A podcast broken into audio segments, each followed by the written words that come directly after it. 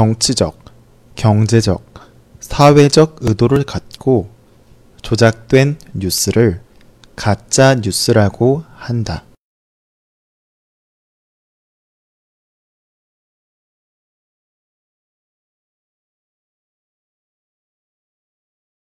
정치적, 경제적, 사회적 의도를 갖고 조작된 뉴스를 가짜 뉴스라고 한다.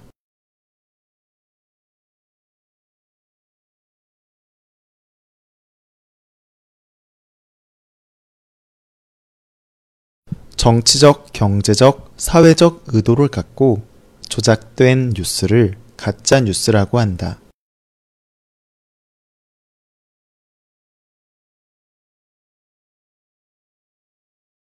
특히 가짜 뉴스는 기존 언론사 뉴스를 모방해 실제 언론 보도인 것처럼 만들어지고 있는데 자극적인 내용 때문에 SNS와 메신저를 통해 빠르게 퍼지고 있다.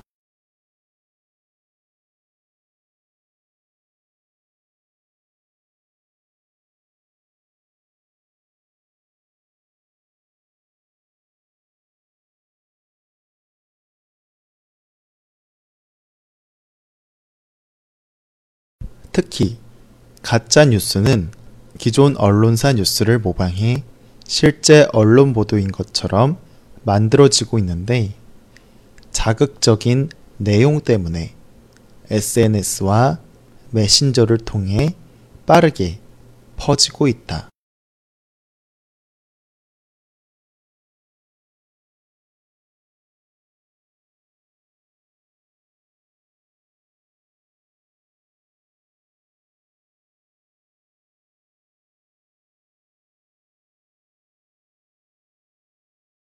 특히 가짜 뉴스는 기존 언론사 뉴스를 모방해 실제 언론 보도인 것처럼 만들어지고 있는데 자극적인 내용 때문에 SNS와 메신저를 통해 빠르게 퍼지고 있다.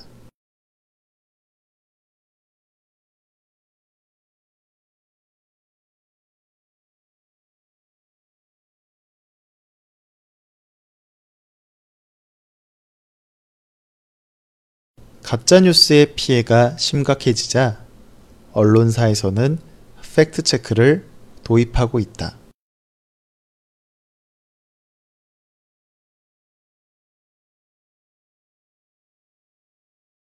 가짜뉴스의 피해가 심각해지자 언론사에서는 팩트체크를 도입하고 있다.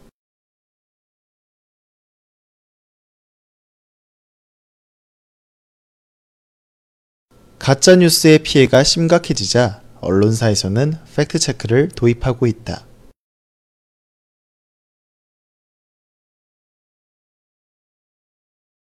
SNS와 메신저 회사들도 새로운 시스템을 도입하고 있지만 여전히 가짜 뉴스는 범람하고 있다.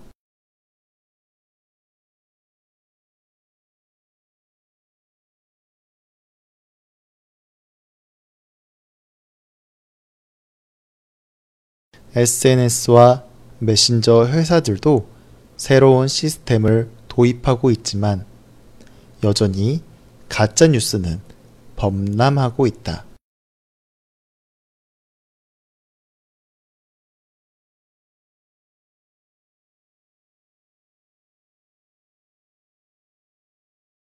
SNS와 메신저 회사들도 새로운 시스템을 도입하고 있지만 여전히 가짜 뉴스는 범람하고 있다.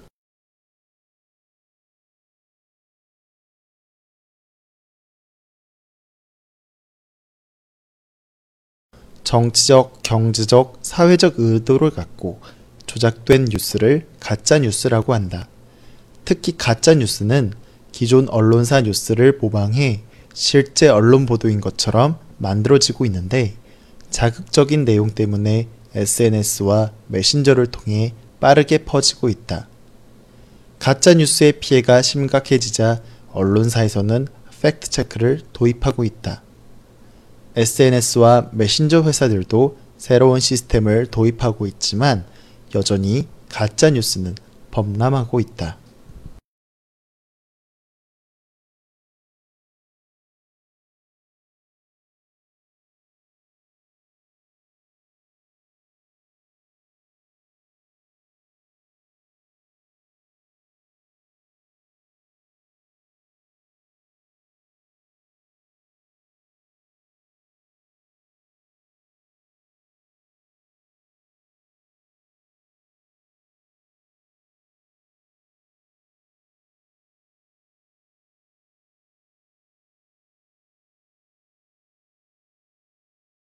정치적, 경제적, 사회적 의도를 갖고 조작된 뉴스를 가짜 뉴스라고 한다.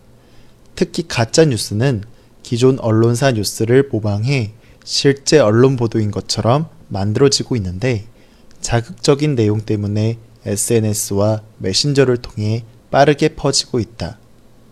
가짜 뉴스의 피해가 심각해지자 언론사에서는 팩트 체크를 도입하고 있다. SNS와 메신저 회사들도 새로운 시스템을 도입하고 있지만 여전히 가짜 뉴스는 범람하고 있다.